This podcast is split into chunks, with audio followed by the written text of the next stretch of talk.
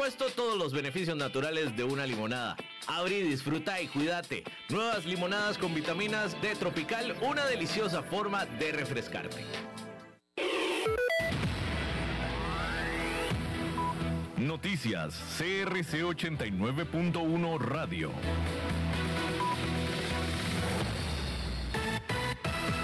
Llegamos puntuales a nuestra cita de las noticias de la hora, 5 en punto. Saluda David Guerrero. Costa Rica, en conjunto de 47 naciones y 23 organizaciones internacionales, se suscribió este lunes 31 de mayo a la Declaración de Seúl, que reconoce la, la, crisis climática como una amenaza global que crea desafíos económicos, sociales, de seguridad y derechos humanos. De acuerdo, el acuerdo tiene como objetivo la creación de sistemas agrícolas y alimentarios sostenibles mediante ciudades verdes inteligentes, donde las personas tengan una relación con la naturaleza a través de una política denominada Sociedad Cero Residuos. El presidente Carlos Alvarado detalló que se debe generar una responsabilidad global para asegurar un mejor planeta para las futuras generaciones y es que mediante la reforestación, lo cual es un factor fundamental para garantizar el cuidado del planeta, los países y organizaciones suscritas se deben comprometer a impulsar la inversión en soluciones innovadoras para la gestión sostenible del agua a través del uso de los recursos hídricos. La suscripción del acuerdo tuvo lugar este lunes en el marco de la cumbre P4G liderada por el presidente de Corea y además contó con la participación de líderes de Dinamarca, Colombia, Vietnam, Países Bajos, Kenia, Estados Unidos, Tailandia, Camboya, Austria, Perú y Costa Rica. Por otra parte, en el campo deportivo, el Club Sport Herediano, femenino y Liga Deportiva Alajuelense jugarán la final de ida del balompié femenino este lunes. Hoy, 31 de mayo a las 7 de la noche en el estadio Nicolás Macís, las rojiamarillas llegan a la final de fútbol femenino luego de remontar en Tibás contra Saprissa con un global de 3 a 5, mientras que las rojinegras disputaron la final luego de eliminar a Dimas Escazú en la semifinal con un global de 4 a 3. La final de vuelta será el próximo sábado, 5 de junio, 7 de la noche, en el estadio Alejandro Morera Soto, en donde la Juelense recibirá al Club Sport Herediano. En una hora, más noticias. Noticias cada hora en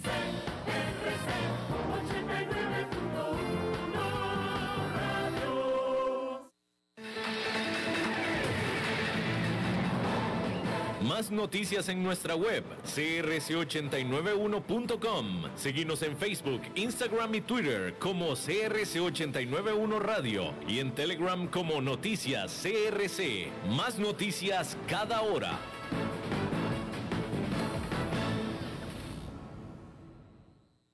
CRC 89.1 Radio y Cadena Radial Costarricense no se hacen responsables por las opiniones emitidas en este programa.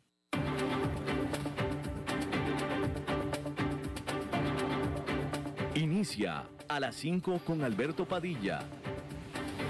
Un programa diseñado con el objetivo de llevarte diariamente un tema de actualidad, acompañado siempre de reconocidos editorialistas, de lunes a viernes a las 5 de la tarde por CRC 89.1 Radio.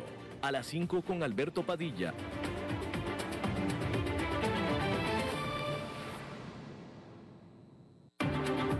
La División Marina del Grupo VIO presenta las noticias internacionales.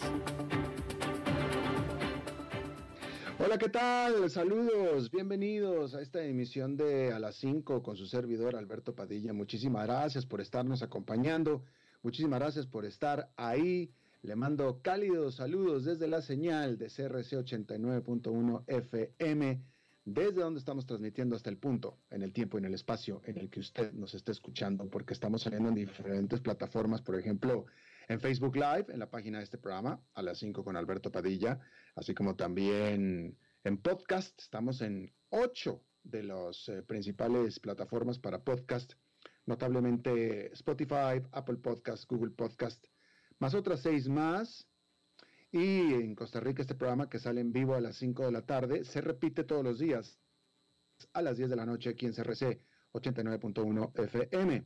Al otro lado de los cristales, tratando de controlar los incontrolables, el señor David Guerrero y la producción general de este programa a cargo de la señora Lisbeth Ulet.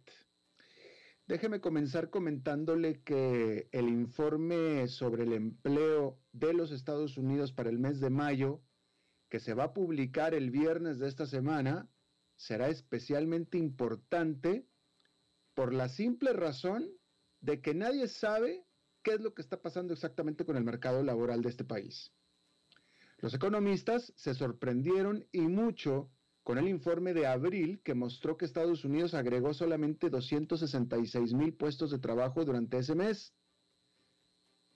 Que podrán sonar mucho 266 mil, pero el problema es que los eh, economistas, los eh, analistas estaban esperando un millón de puestos de trabajo, de tal manera que abril fue demasiado sorpresiva y pasmantemente bajo. Eh, y pues, ¿por qué, ¿por qué los analistas estaban esperando un millón de puestos? Bueno, porque el crecimiento tan sólido en teoría de la economía, eso es lo que estaba arrojando como eh, proyección no, pues si está creciendo tanto la economía y sobre todo que enero, febrero y marzo los reportes del empleo vinieron bastante fuertes, pues el de abril también va a venir igual de fuerte y de pronto una caída impresionante. Pues ¿qué pasó? ¿No? Hay que decir que Estados Unidos todavía tiene 8,2 millones de puestos de trabajo menos que los que tenía cuando comenzó la pandemia. Un informe decente el viernes podría convertir entonces la decepción de abril en solamente pues un bache, definitivamente un problema temporal, pero sigue habiendo grandes interrogantes sobre cómo la pandemia ha cambiado el mercado laboral. Y mire que estoy diciendo mm, cambiado, no afectado, porque aunque pudieran ser sinónimos, el afectado tiene una connotación negativa. Estoy hablando de cambiado. ¿sí? Porque lo que es una realidad es que los trabajadores de bajos ingresos, que típicamente son las mujeres, los hispanos y los negros, sufrieron la peor parte de los despidos pandémicos. Y todavía millones siguen aún sin trabajo, alrededor de 8,2 millones, que son los mismos que están recibiendo los beneficios o las ayudas por desempleo. Pero por otro lado, algunas industrias no pueden encontrar trabajadores en Estados Unidos. Y dije industrias, industrias completas. Por ejemplo, en este momento estoy en Estados Unidos y acá Amazon, a través de anuncios de los, en los medios tradicionales como por ejemplo radio, está desesperadamente buscando trabajadores para sus centros de distribución. O sea, estamos hablando de las bases, estamos hablando de trabajos eh, simples, de trabajos básicos, sorteando paquetes, entregándolos, distribuyéndolos, ¿sí? No encuentra. Y Amazon está ofreciendo hasta mil dólares como incentivo solo por aceptar el trabajo. No encuentra trabajadores.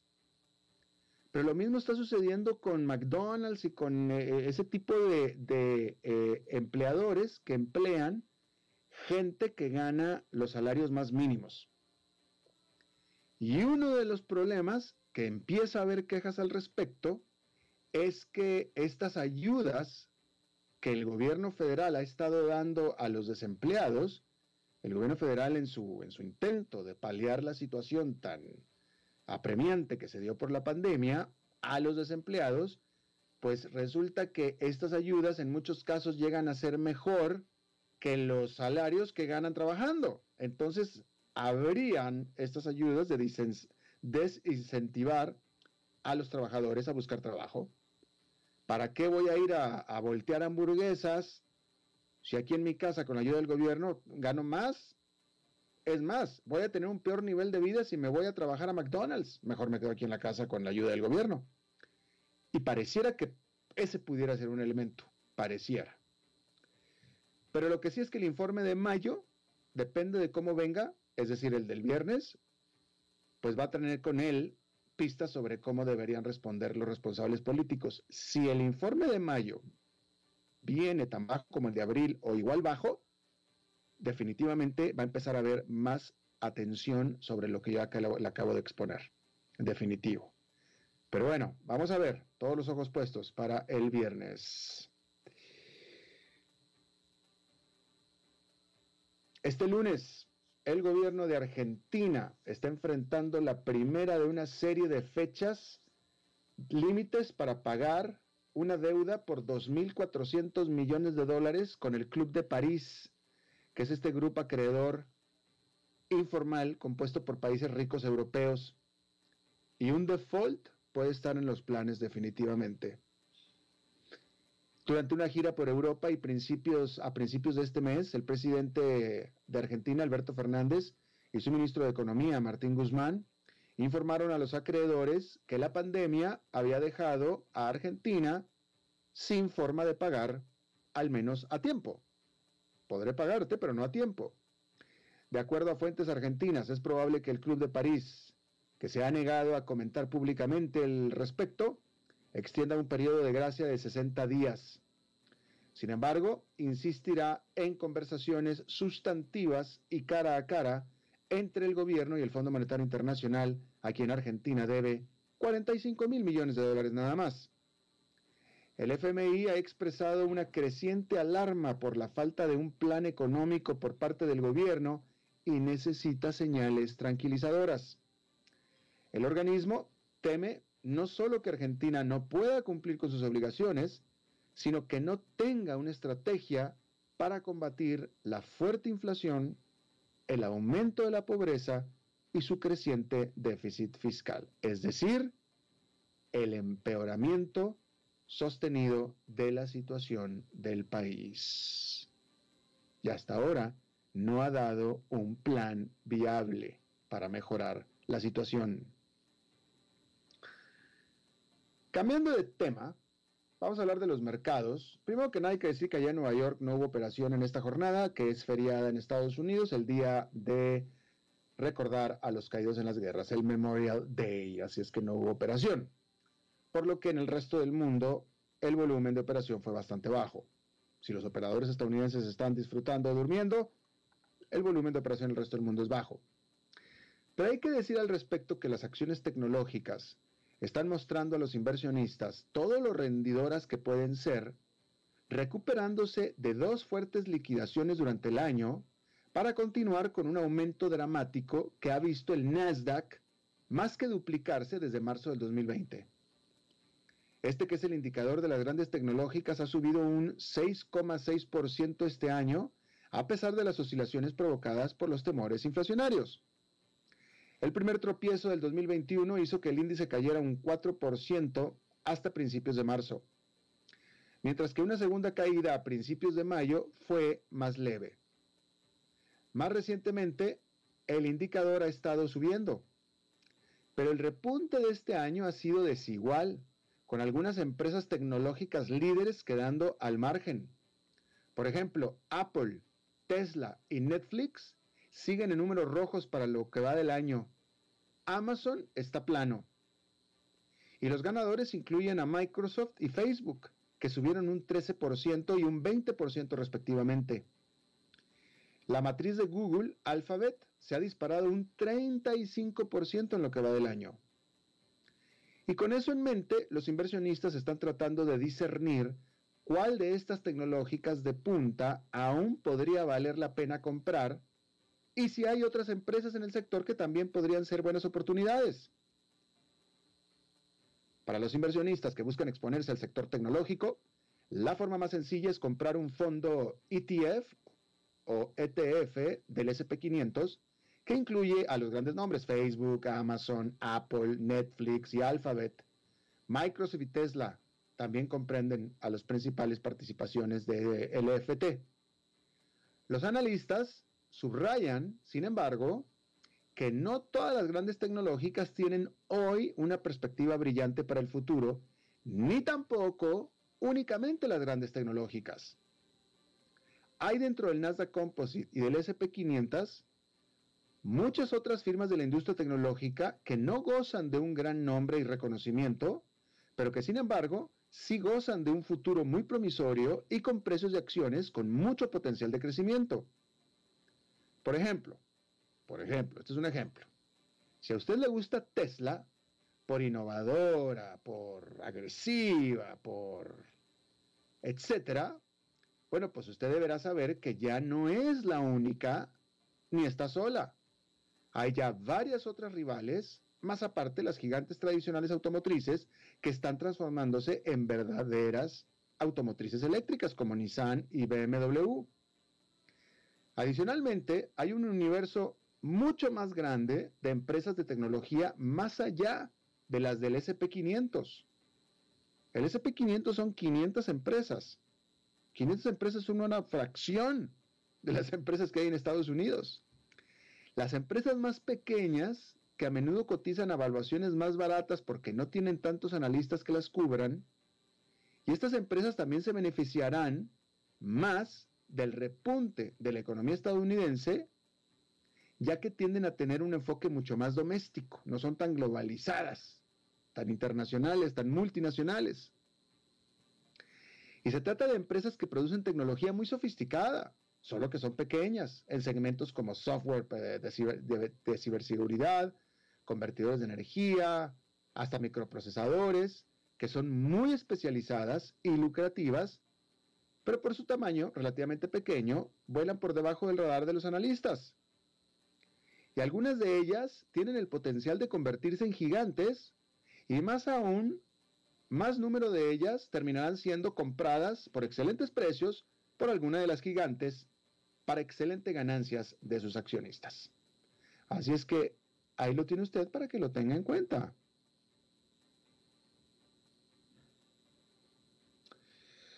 Bien,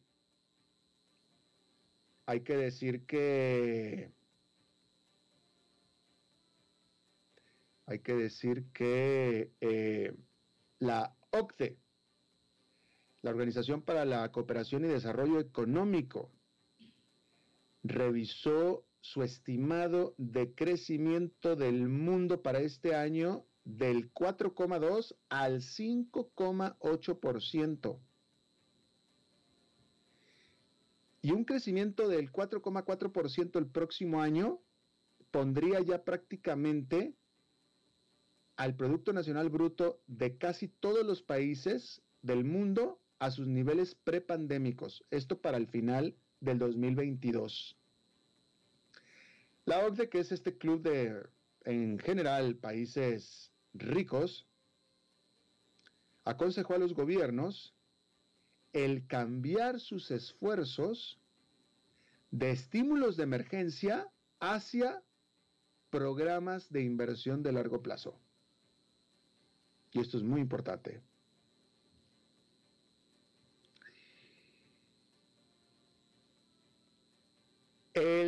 la unidad o la división de inteligencia foránea o inteligencia extranjera de Dinamarca, ¿sí?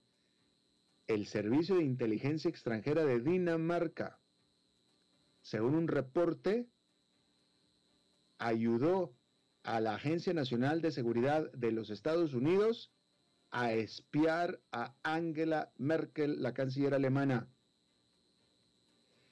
Y esta fue tan sola tan solo uno de una serie de líderes europeos que estuvieron, que estuvieron siendo monitoreados, algunos dirían espiados, vigilados entre el 2012 y el 2014. Esto de acuerdo a un reporte por parte de Radio Dinamarca, que es esta red de radio nacional del país, y que lo sacó de una auditoría interna al Ministerio de Defensa danés. Hay que decir que eh, el cable submarino de Internet de Dinamarca conecta a la Gran Bretaña, a Alemania, a los Países Bajos, a Noruega y también a Suecia, en referencia a que por ahí pudo haber estado el espionaje que hizo Dinamarca junto con los Estados Unidos. Lo que no han dicho es para qué eso es lo que no han dicho. Bueno, un periodista, editor en jefe de un sitio de internet de noticias muy seguido y muy referenciado en Bielorrusia. Este sitio de internet se llama Rodna.life y su editor en jefe de nombre Alexei Shota fue arrestado por la Policía Nacional de Bielorrusia en la ciudad de Grodno. bajo sospecha de extremismo. Eso fue lo que lo acusaron, de extremismo. Lo que sea que eso quiera decir, pero esa fue la acusación. Hay que decir que hace una semana el presidente de Bielorrusia, Alexander Lukashenko, y se lo informamos aquí puntualmente, a aterrizar a un avión de aerolínea británica que sobrevolaba su país, Bielorrusia, solamente para arrestar a un periodista crítico que venía a bordo de ese vuelo, en un vuelo que venía sobrevolando sobre Bielorrusia y que no iba a parar en Bielorrusia. Y bueno, ante todo esto, ha habido protestas en contra de Lukashenko en Estados Unidos, en Australia y en otros países durante la jornada de el domingo.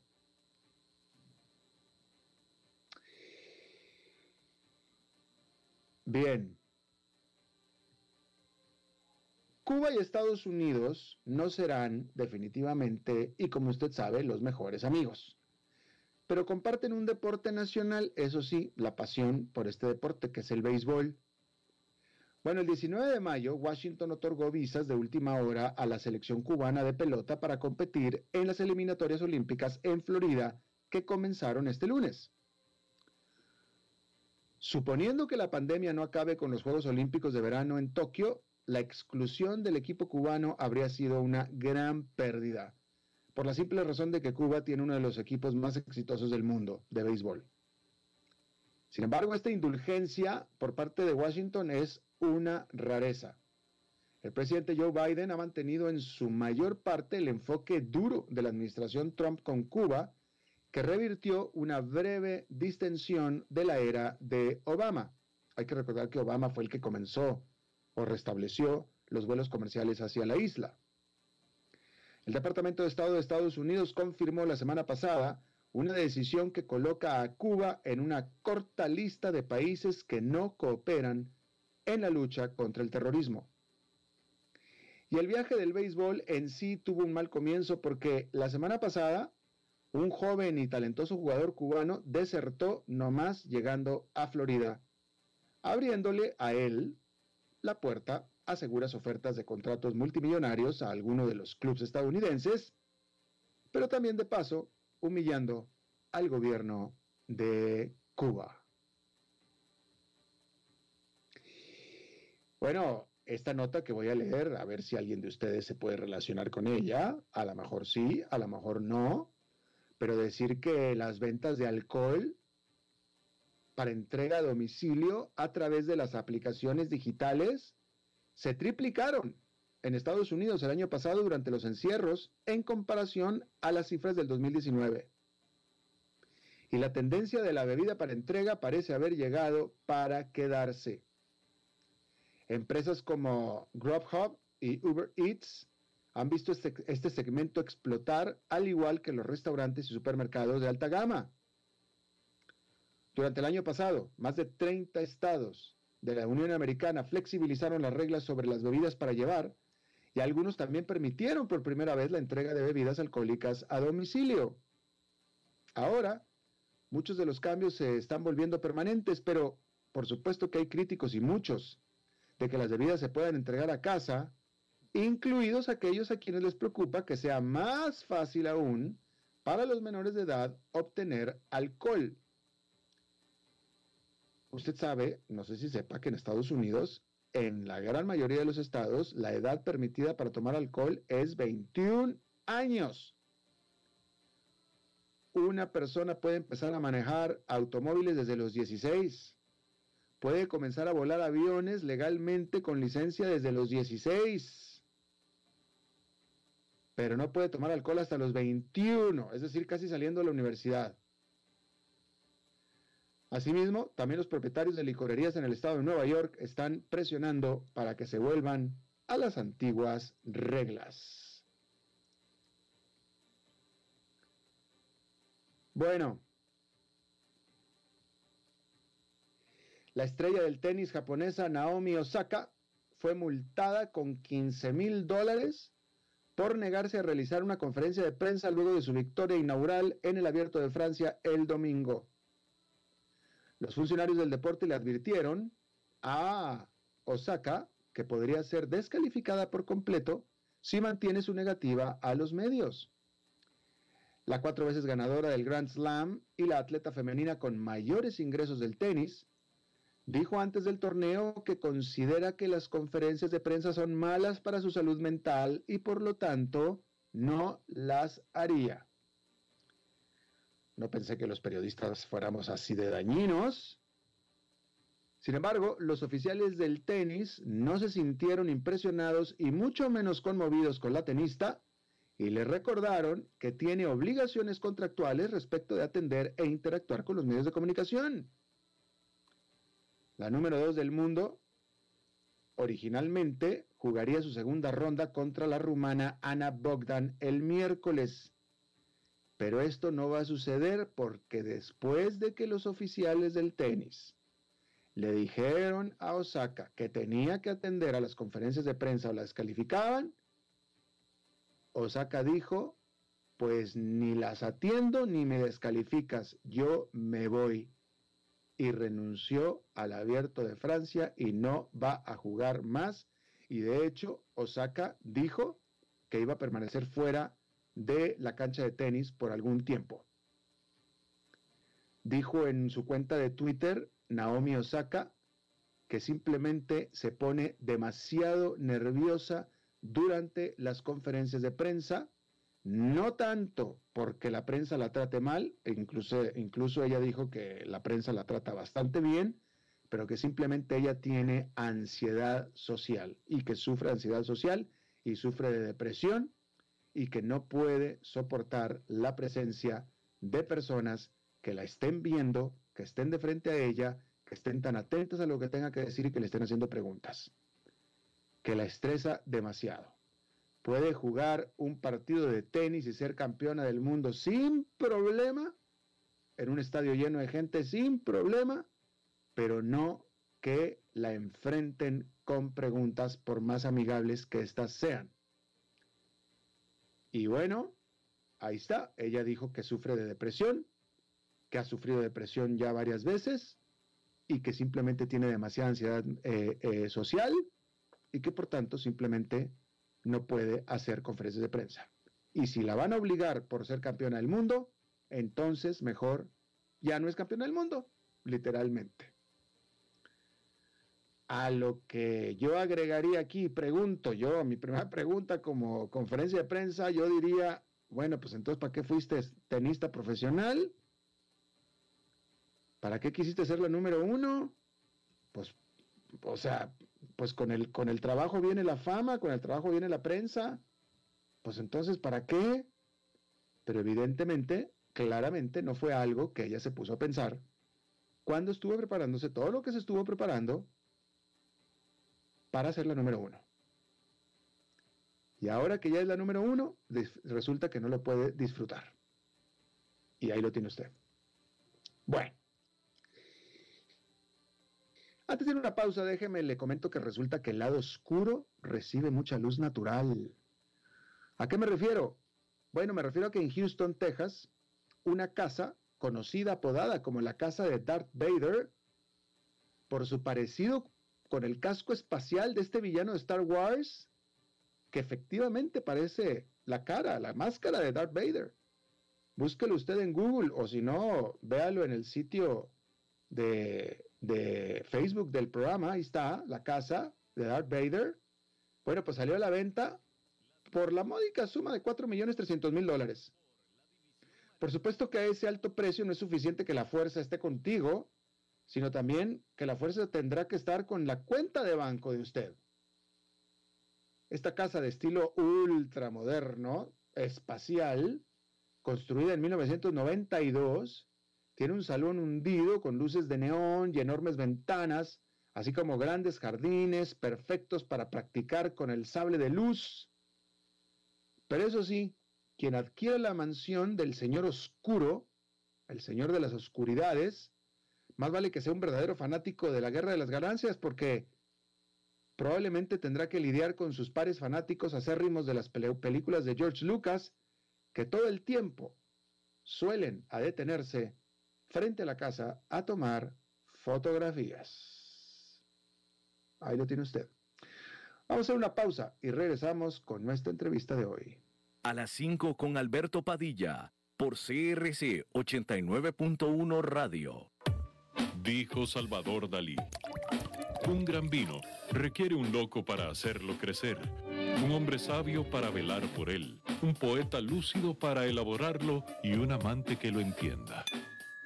Bodegas y viñedos La Iride, vinos argentinos de la región de Mendoza.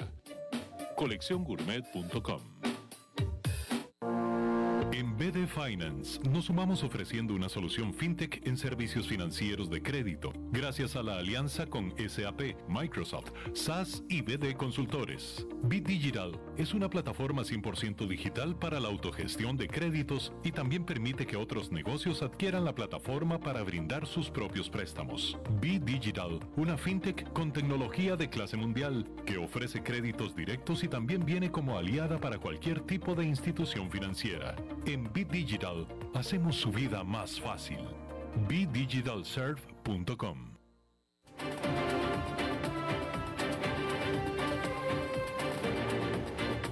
Seguimos escuchando a las 5 con Alberto Padilla.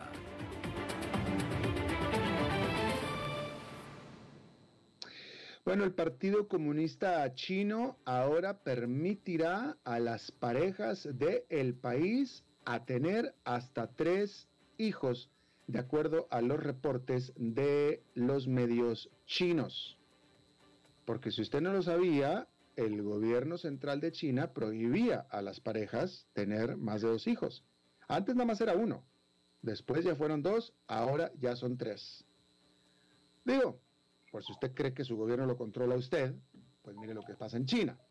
Pero hay que decir que esta eh, decisión revierte, por supuesto, el límite anterior que era de dos hijos por cada pareja china y lo hace y se toma la decisión después de que el censo, último censo poblacional, reportó que durante el año pasado solamente nacieron 12 millones de bebitos chinos.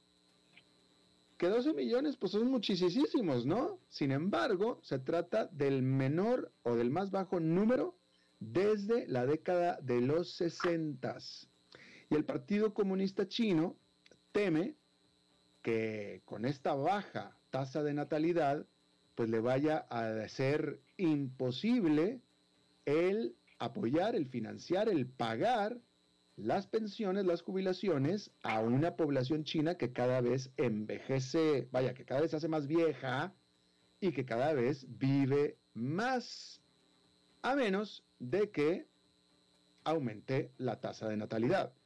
Y eso habrá que verlo, porque, ah, mire, va a parecer chistoso, va a parecer que es, irónico lo que le estoy diciendo, pero vamos a ver si después las autoridades chinas, el Partido Comunista, ahora está dando permiso de tener hasta tres. Vamos a ver si los chinos quieren tener hasta tres, para empezar. Y segundo, no dude usted que en un futuro vayan a ordenar que tengan tres. Ahora yo te ordeno que tengas hijos. Pero bueno, ese es otro asunto. Esto me da pie para hablar de China y otros asuntos más relacionados con China.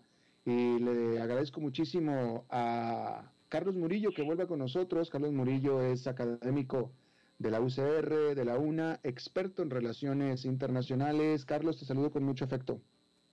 Igual, eh, Alberto, un placer saludarte y, y sobre todo con ese tema que introducís que es una preocupación de China, pero en general de la mayoría de los países en el mundo. Así, así es, ¿no? Me llama la atención y no sé si tú tengas alguna eh, opinión al respecto, eh, que vaya, no sé hasta qué punto pudiera ser cierto que están prefiriendo que aumente la tasa en la natalidad, lo cual, como estaba diciendo yo, pues es un albur, eh, porque a mí no me queda claro que los chinos vayan a ser eh, eh, tan gustosos de tener más hijos, sobre todo en los lugares en los que ellos viven, que son tan chiquititos, pero en fin, este, y no, y, no contemplan, y esta es la pregunta que yo te hago, no contemplarían la inmigración como parte de la solución al problema. Mira, aquí hay dos problemas, totalmente de acuerdo con vos. eh, las familias chinas y concretamente las mujeres no quieren tener hijos. Eh, es un problema mundial. Con los datos, con las cifras que dabas, así un rápido cálculo significa que eh, por cada mujer china en edad fértil hay están teniendo 0.5 hijos. O sea, que solo la mitad de, de las mujeres chinas en edad fértil quieren tener hijos. Eso es crítico para cualquier sociedad. Si en otros países como Costa Rica, eh, que se acerca al, al a un hijo por mujer, ya es crítico, es complicado. El problema de la migración en China es que es una cuestión cultural. Más bien, mm. que ha hecho China durante muchos años?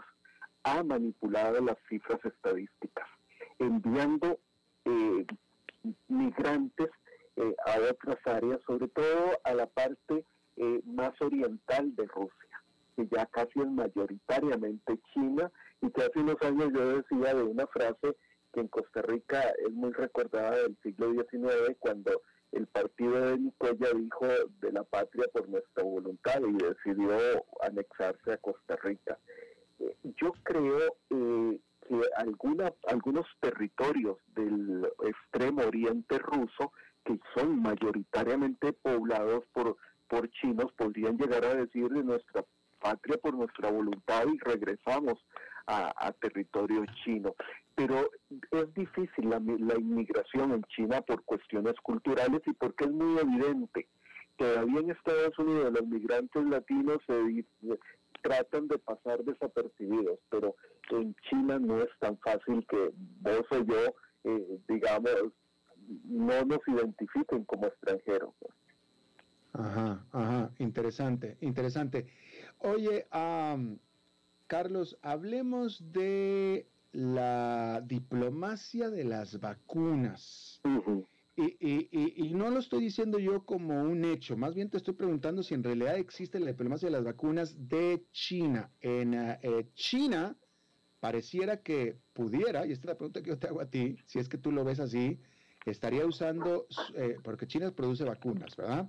Eh, eh, y parece que las está regalando, promocionando, empujando hacia países de América Latina y otros países, pero en el caso que nos ocupa es América Latina, Argentina, etcétera, como parte del esfuerzo que lleva muchos años de acercarse diplomáticamente, de ejercer su influencia sobre China, sobre Latinoamérica en esta región que desde hace tiempo ha sido bastante abandonada por Estados Unidos. ¿Estás de acuerdo?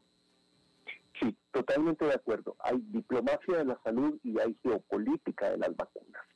China eh, comenzó primero con la diplomacia de las mascarillas, o sea, donando millones de mascarillas a, cambio de fortalecer las relaciones eh, con, eh, con China de los países receptores y en América Latina es claro que para ocupar el espacio que Estados Unidos había dejado. Luego pasó a la parte de apoyar inversiones eh, vinculadas al sector salud, aunque no es la prioridad de la, de la inversión china en América Latina. Y en los últimos meses ha pasado a la diplomacia de las vacunas, dentro de la diplomacia de la salud, que es, bueno, le donamos tanto eh, pero a cambio ustedes nos compran eh, no, no, solo vacunas, sino otros, otros bienes eh, chinos. Entonces es toda una estrategia de, de, presión que viene a cambiar la forma en que China a partir del 2000, en realidad del 2015 para acá, comenzó en el caso de América Latina a reconfigurar sus relaciones financieras, llegando al extremo de que en el 2020 no hubo un solo préstamo de China a un país latinoamericano, en cero. Esa fue eh, la cuota para el 2020, porque cambió la estrategia. Y a, eso se suma la geopolítica de las vacunas, que es como las grandes farmacéuticas, eh, incluido China y Rusia, se están repartiendo el mundo.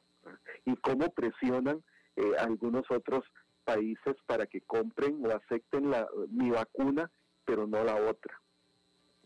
Eh, o sea, la otra siendo de, o sea, no están peleando entre China y Rusia. No, no, no directamente. la, la, vacuna rusa tiene ahí unos problemitas de reconocimiento. Ajá, ajá, ajá. ¿Hasta qué punto, hasta que todavía, todavía hay algunos pocos, cada vez menos países de América Latina y el Caribe que tienen relaciones con Taiwán? País que tiene relaciones con Taiwán no tiene relaciones con China. ¿Hasta qué punto está usando eh, eh, China la vacuna como la estocada final para lograr que toda América Latina y el Caribe se, se alinee con China y en contra de Taiwán? Mira, es, es, un elemento clave. Incluso la última cifra que fue de hace dos meses, no tengo un dato más reciente, es que Taiwán solo disponía de 300 mil dosis de AstraZeneca eh, para toda la población de más de 23 millones, o sea, solo 310 mil dosis. Eh, no porque no quieran comprar en Taiwán, sino porque por presión china no les venden eh, vacunas en las grandes farmacéuticas occidentales. entonces, ahí hay, o nos compran desde Taiwán vacunas chinas, lo cual ahí hay un, todo un trasfondo, o no recibirán eh, vacunas. De igual forma, en el caso de América Latina, los pocos países que quedan todavía como aliados de Taiwán eh, son parte de esa presión. ¿Quieren vacunas? Se las regalamos por millones, pero rompen relaciones con Taiwán. Esa es parte de, la, de esa diplomacia de la vacuna y de la geopolítica de, las vacunas también. Y fíjate, pero, pero, pero, eh, Carlos, me llama la atención porque esto fue desde antes de las vacunas, es decir, eh, o sea, esto viene, eh, las vacunas es tan solo una de las armas, de la última arma que tiene China para, para, para influir, vamos a decirlo así, sobre los países latinoamericanos. Pero, pero desde antes venía influyendo que, muchos críticos, incluyendo el que te está hablando, diría yo, coercionando a los países, ¿no? Costa Rica, eh, República Dominicana, etcétera, todos cayeron dándole la espalda a Taiwán bajo presión de China, pagados, comprados de alguna manera, ¿no? Eh, claro. ¿Qué no era exactamente lo mismo de lo que se quejaban en Latinoamérica sobre la influencia y las presiones de Estados Unidos, por lo cual Estados Unidos es tan odiado el día de hoy que ya ni siquiera, ya Estados Unidos lleva como casi dos décadas y ni siquiera voltear a ver a América Latina, ya. Estados Unidos parece que está como harto de América Latina. Y sin embargo, me parece bien que las acciones de, China son mucho más perniciosas que lo que hacía Estados Unidos y a China sí la dejan. Eh, totalmente de acuerdo. O sea, entre, eh, si uno tuviera que escoger no me gusta ninguno de los dos, ni Estados Unidos ni China, pero si hubiera que escoger entre esos dos, eh, la, la, diplomacia y el estilo, aunque agresivo, de los Estados Unidos es mucho mejor que el estilo chino solapado, dirían en algunas partes de Costa Rica. O sea, de que somos muy buenos, pero en el fondo no le quitan nada al, estilo hegemónico de los Estados Unidos. Por ejemplo, el caso de El Salvador, cuando, cuando en 2018 el, el, Salvador rompe relaciones con Taiwán, lo hace básicamente a través, a, perdón, a partir de tres promesas chinas. El estadio de fútbol, que parece ser eh, el punto clave, una biblioteca de varios pisos y una planta de tratamiento de aguas residuales residuales. Eso era lo que China le ofrece a El Salvador. Después vendrían otro punto que no es relevante, que son inversiones chinas, pero con empresas chinas, ya no tenga el dinero, se lo presto. Don Alberto, usted, presidente de su país, le vamos a prestar 500 millones. No, vamos a invertir 500 millones y de esos 500, el 90% es para comprar productos chinos. ¿Y a cambio de que, señor presidente Padilla, eh, usted nos tiene que, tiene que comprometerse a eh, adquirir ciertas eh, materias chinas y vendernos materias chinas? Caso de México, tu, tu país. En este momento, porque ya el petróleo no es la clave, para China. China está tratando de sustituir las fuentes energéticas. en cambio, en el caso de México, ¿qué es lo que le interesa?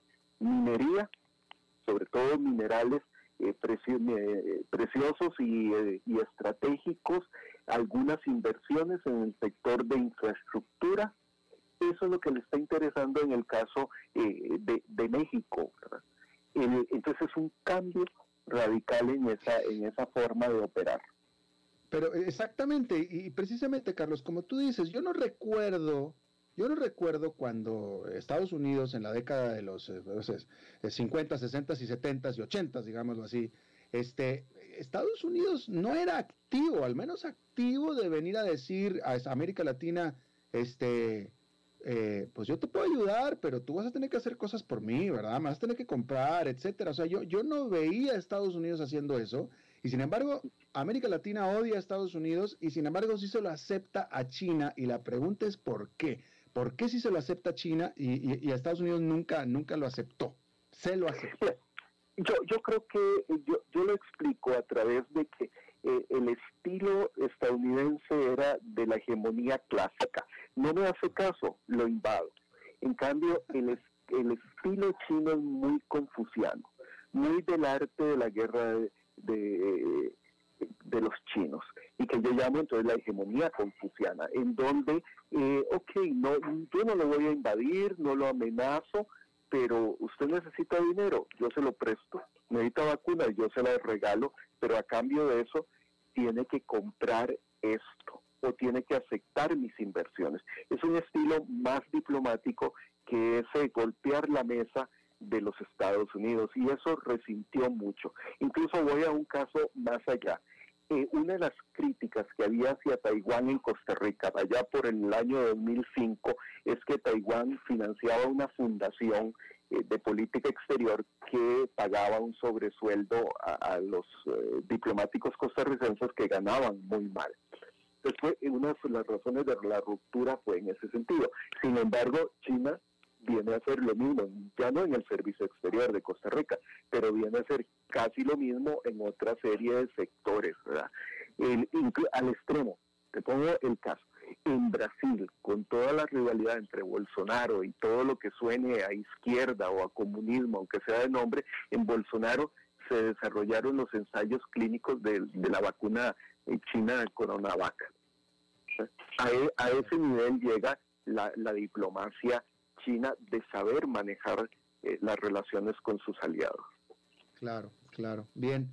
Este, bueno, bueno, después, eh, Carlos, después, este, a ver si hablamos, eh, la vicepresidenta Carla Kamala Harris de Estados Unidos va a venir a México y Centroamérica. Este, vamos a hablar de eso, a ver si me lo permites la próxima semana. Me encantaría tener tus opiniones al respecto. Carla Murillo, eh, investigador académico de la UCR, un experto en relaciones públicas. Te agradezco muchísimo que hayas charlado con nosotros. No, con gusto. Alberto, más bien un placer conversar con vos. Nos vemos la próxima semana. Y vamos a hacer una pausa y regresamos con Eugenio Díaz.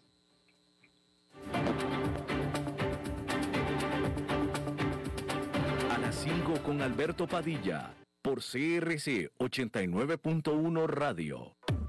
Dijo Salvador Dalí.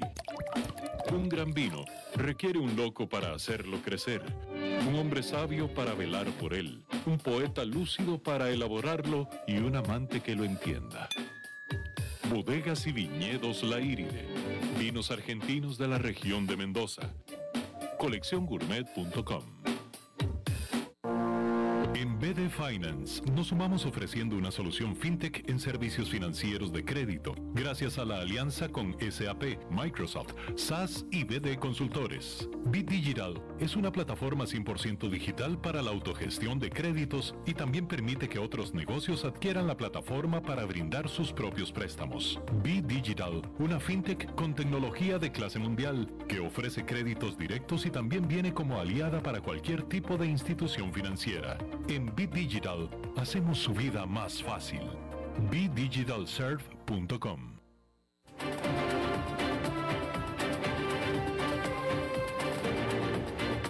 Seguimos escuchando a las 5 con Alberto Padilla. Bueno, los lunes es para hablar de bienes raíces con Eugenio Díaz. Eugenio. Buenas tardes, Alberto, auditorio, ¿cómo les va? Muy buenas tardes y feliz lunes.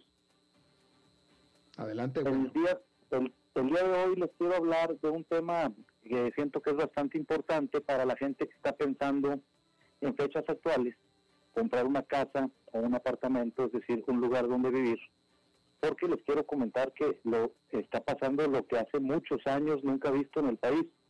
Los bancos están ofreciendo créditos con una tasa sumamente baja, sumamente baja, casi que nunca antes visto, tasas desde el 6.5% anual, y lo cual convierte el día de hoy pues en una oportunidad para encontrar una vivienda.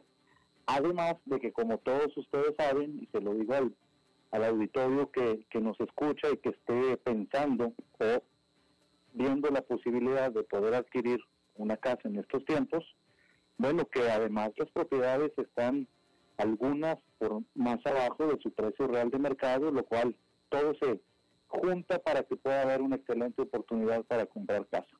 Y bueno, ¿qué es lo primero que debe usted observar? Yo pudiera hablarles a ustedes muchos, mucho tiempo, muchos minutos, sobre muchos aspectos importantes a considerar cuando usted va a comprar una casa propia. Sin embargo, el día de hoy me voy a enfocar. Si usted está pensando en adquirir una casa o un apartamento, quiero enfocarme en su presupuesto. El precio que está usted dispuesto a pagar es el primer punto que obviamente debemos de observar. Pero les quiero dar algunas recomendaciones, algunos tips el día de hoy aquí en el programa de, Alberto Padilla. Obviamente, el presupuesto eh, va a ser lo más definitorio y lo más descriptivo que van a determinar en mayor, eh, medida qué tipo de vivienda podemos alcanzar. Y lo hablo sobre todo cuando estamos pensando en adquirirla por medio de un crédito hipotecario que usted la quiere comprar de contado, pues sabe perfectamente cuánto tiene ahorrado y cuánto puede pagar. Pero si usted quiere comprarla por un crédito, muchas veces no sabemos hasta dónde puede llegar nuestro límite de crédito o hasta qué cantidad podemos ser sujetos de crédito. Entonces, le quiero decir que los bancos analizan para poderle otorgar una, un monto de vivienda, analizan sus ingresos, como todo el mundo lo sabemos. ¿Y cómo analizan los ingresos? Y es la clave que les quiero dar el día de hoy. El banco normalmente, porque no es que sea siempre así, pero normalmente hoy en día los bancos están buscando el salario de usted, la totalidad del salario, normalmente pues tenemos que vivir con eso, es decir, vivir y pagar nuestras necesidades básicas, como es el alimento, la comida, los colegios, la gasolina, el transporte, no sé, lo que cada familia tenga como sus principales eh, gastos mensuales fijos. Y entonces el banco dice, ok, para yo poder eh, establecer un monto de préstamo, ¿cuánto le puedo prestar a esta persona? Voy a calcular cuánto puede él pagar mensualmente. Entonces, normalmente los bancos se están basando que pueda ser un 35% de su salario mensual eh, que tiene usted. Dicho esto, eh, y por poner un ejemplo, si alguien gana un millón de colones, quiere decir que 350 mil colones deberían de ir enfocados a pagar la cuota mensual de su crédito hipotecario. Y el resto, los otros 650 mil, pues le servirán para vivir y los gastos fijos mensuales. Así es como lo ven los bancos y en base a eso, bueno, pues determinan, Alberto y señores del auditorio, el monto que le pueden prestar. Es decir, de acuerdo a su capacidad de pago, calculado en esa base ese 35%, sacan cuánto es el monto que le pueden prestar y así de esa forma usted sabrá cuánto es el préstamo que le pueden dar y qué tipo de vivienda le alcanza para poder empezar haber diferentes opciones de casa. Y por último, y en esta sección del día de hoy, les quiero decir, ya una vez que usted sepa, de acuerdo a lo que gana, cuánto le va a prestar el banco, una fórmula parecida a lo que les acabo yo de platicar, les quiero platicar también que los bancos no prestan el 100% del valor de la casa. Es decir, usted debería de tener un ahorro de por lo menos el 20% del valor de la casa, porque el banco solamente le va a prestar el 80% del valor de avalúo de esa propiedad que usted quiera comprar. Tampoco quiero decir que sea una regla clara y fija. Eh, cada banco puede mover sus eh, condiciones y sus límites de crédito. Algunos podrán prestar hasta el 90%, siendo que usted solamente tendría que pagar ese 10% restante pero en su mayoría de los casos estamos al 80-20. Son importantes consideraciones que usted deberá de analizar si está pensando comprar una casa. que los quiero dejar el día de hoy para que sepan por dónde empezar, qué me ajusta, cuánto me pudieran prestar y espero que este comentario del día de hoy les haya servido. Interesante, Eugenio. Oye, una pregunta. ¿Qué nivel de salario es el adecuado? ¿Qué, qué, nivel de salario, a partir de qué salario es el que una persona ya puede acceder a una casa pequeña, en el caso que tú conoces, que es el de Costa Rica? ¿Me explico la, la pregunta? Sí, Alberto.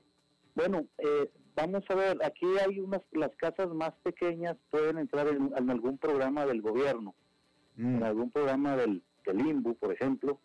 Sin embargo, para una persona que no ocupe ningún programa preestablecido del gobierno y vaya directo a una institución financiera bancaria, bueno, pues más o menos puede pedir desde 30, 40 mil dólares, es decir, estamos hablando de cantidades no demasiado altas, porque hay gente que puede tener ahorrado una gran cantidad y no pagar el 20% de prima, sino el 20, el 30, el 40, el 80. Entonces, todo eso lo, ven los bancos y ahí es donde entra el factor que una gente con poco ingreso puede acceder a una casa no tan difícilmente. Ya, ya.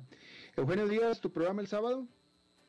Eh, gracias, Alberto. Mi programa el sábado se llama Club Inmobiliario Radio y eh, se produce todos los sábados de una a dos de la tarde por esta misma emisora. Así es que los espero a todos tu, auditorio que nos pueda acompañar los sábados también de una a dos Club Inmobiliario Radio. Hablamos de todo este tipo de factores del, del medio inmobiliario y las tendencias que hay en los bienes raíces. Los espero todos los sábados. Muchas gracias, Eugenio Díaz, y nos vemos tú y el próximo lunes. Gracias. Gracias a ustedes, que tengan un feliz día. Gracias a ti, feliz día para ti también y también feliz día para ustedes porque eso es todo lo que tenemos por esta emisión de a las 5 con su servidor Alberto Padilla. Gracias por habernos acompañado. Espero que termine su día en buena nota, en buen tono y nosotros nos reencontramos en 23 horas. Que la pasen muy bien.